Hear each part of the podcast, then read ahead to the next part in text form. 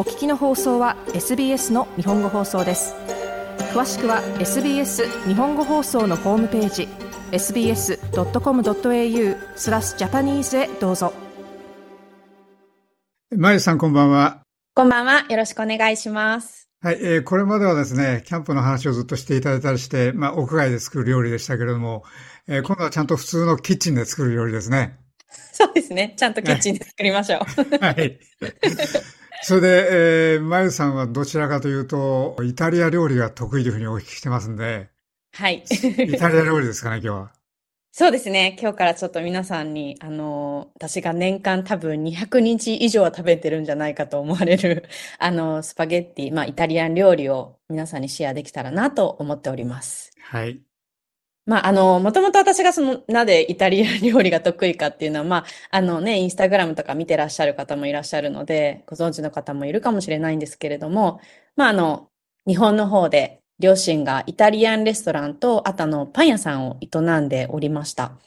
で、なので、やっぱこう、小さい頃からですね、あの、学校から、もう自分の記憶の中で小学校帰ると、直接そのお店に行くんですね。で、まだやっぱり昼間とかすごく忙しいので、そのまま厨房の横にある、あの、仕込み部屋っていうのがありまして、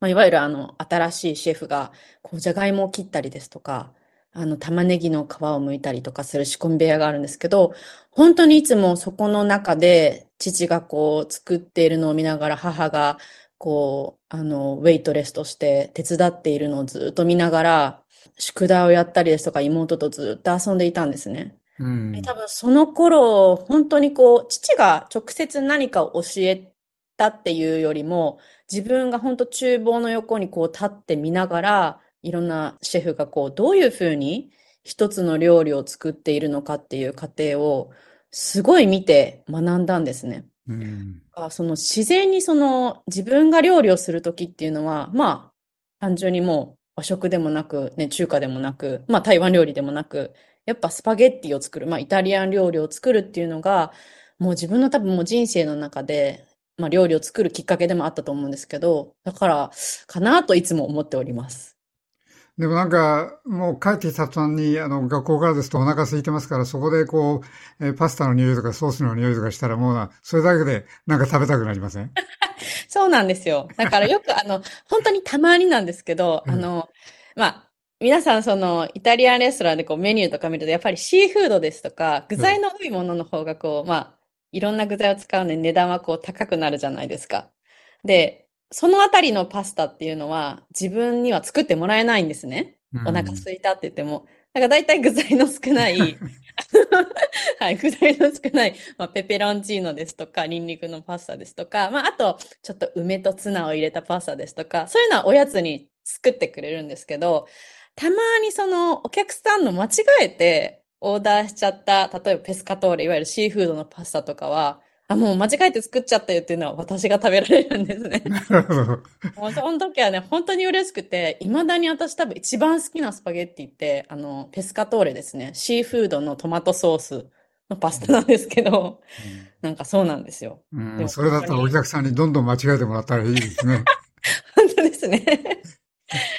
そうなんですよね。まあそんなわけで結構スパゲッティを、まあ、スパゲッティか料理を作るきっかけっていうのは、やはりその環境があったからこそ、まあ、作ってみるってやっぱりその挑戦力っていうのは自然と養われたような気がしますね。長尾さんはスパゲッティとかイタリアンは作りますか？いや、あの、ボロネーズでしたら作りますけどね。これ簡単ですから。素晴らしい。はい。はい、あの、私のレシピは作ってみましたか？いや、まだですね。まだですか？はい。なかなかその上級まではいきませんね。いえいえ、もう頑張ってください。もう挑戦力です、はい、大人も。はい、そうですね。まあ今日はですね、ちょっとそのイタリアン料理のレシピをこう皆さんに紹介していく第1回目なので、あの、まずちょっとその、私が父から教わった、あの、まあ、スパゲッティを作る時のコツというのを3つ皆さんにまずシェアできたらなと思ってます。はい。多分あの、この3つさえ自分の頭に入れておけば、まあ、ご自身がどんなスパゲッティを作るときも、結構一つでも覚えておくと、ちょっと違う、やっぱりワンランク上の仕上がりになると思うので、あの、覚えていただきたいんですけど、まず一つ目はですね、パスタを茹でる茹で汁で味が決まるんです。これどういうことかと言いますと、まあ皆さんそのパスタを茹でるときにお塩を入れますよね。はい。で、それは、ちょっと入れるんではなく、なるべくあの、海水レベルっていうのを頭に覚えておくと、多分こう、味見をするとしょっぱいっていう、それぐらいが一番良くてですね。まあ大体あの、1リットルの水に対して小さじ2っていうのが大体言われるんですけど、あの、まず必ず味見をして、パスタを茹でるようにしてください。うんで、二つ目がですね、あの、ニンニクです。ニンニクをオイルにこう入れるときって、皆さん火にかけてからニンニクを炒める方多いんですけど、これは実は間違いで、必ず火をかける前にオリーブオイルをフライパンに入れて、ニンニクを入れて、それから火をつけます。その時のポイントは、オイルで茹でる感覚なんですね。ニンニクを炒めるんではなくて、そのオイルの中にニンニクが入って、それを茹でている感覚。その感覚でニンニクを香りが出るまで炒めてください。うん、特にあの、フライパン使うときはいつも最初に冷たいフライパンじゃダメよっていうふうにちょっとはそれが頭に残ってますああ、まあ確かにあの他の料理とか結構そうですね。んで、えはい。あの、まあスパゲッティーニというかイタリアンの場合は結構まああの、本当に香りをすごく大事にするので、特にニンニクを必ず使うので、あの、まあ、あの、たくさんオイルがいるわけではないんですけど、必ずこうちょっとオイルをこう、なんていうの、鍋の横とかにこう、溜めた状態で、そこにニンニクとかを入れて炒めるとうまくいくと思います。えはい。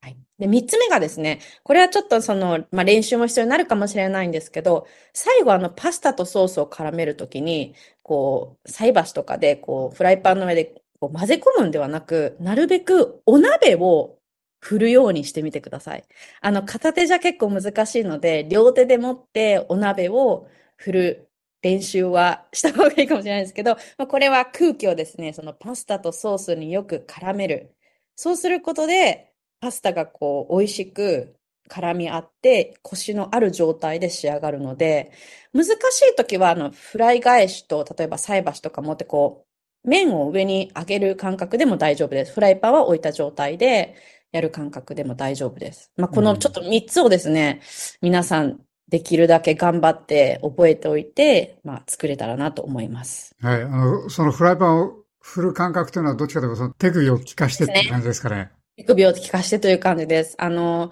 なので結構女性の方は片手って結構フライパンも重いので、私も結構両手で4人分とか作るとき得意なんですけど、あの、両手でフライパンを持って何回も何回もこう、まあ、煽るっていうふうに日本語でも言うんですけど、あの、お鍋をよく空気を中に入れ込んで混ぜるっていうことはしてますね。うん。はい。ではですね、今日は和風キノコベーコンスパゲッティという、まあ、ローカロリーで食物繊維たっぷりのパスタをご紹介したいと思います。はい。えーまず必要な材料はですね、スパゲッティーニ。まあ、これは、あの、お好きなパスタで大丈夫なので、例えば、リングイネですとか、あの、ショートパスタでも大丈夫です。えっと、これを 100g、あの、これは1人前の、あの、量ですけど、100g ご用意ください。それと、お湯。これはパスタを茹でるためのお湯を、えー 1000ml。お塩。こちらは小さじ2。と、オリーブオイルが大さじ1。で、ニンニクは2かけご用意ください。で、乾燥唐辛子はお好みであるとちょっと美味しいので、まあ1個ご用意ください。で、次にですね、白ワイン。こちらはまあ大さじ2。で、お醤油が小さじ1。で、バターはまあお好みでいいんですけれども、だいたい 10g ぐらいご用意ください。で、あの、先ほど言ってたあの、パスタの茹で汁も後で使うので、そちらもあの、パスタ茹で上がった後は捨てずに置いておいてください。で、中に入れる具材なんですけど、私はですね、椎茸、えのき、この組み合わせがすごく美味しいので、椎茸とえのき、そしてベーコンをご用意ください。あの、椎茸はだいたい2個ぐらいですね。えのきはこちら1束が結構多いので、3分の1束ぐらいあれば大丈夫です。で、ベーコンはあの 40g ぐらいですね。で、材料はこれだけです。で、作り方なんですけど、まず一つ目に、味見をした、先ほど言った味見をした茹で汁でパスタを茹でます。これはだいたい1分ぐらい短めにすると、あの、アルデンテに仕上がるので、アルデンテで仕上げてください。で、2番目に、先ほど言ったように加熱前のフライパンにオリーブオイル、ニンニク、そして唐辛子、乾燥唐辛子を入れて、中火で茹でるように炒めてください。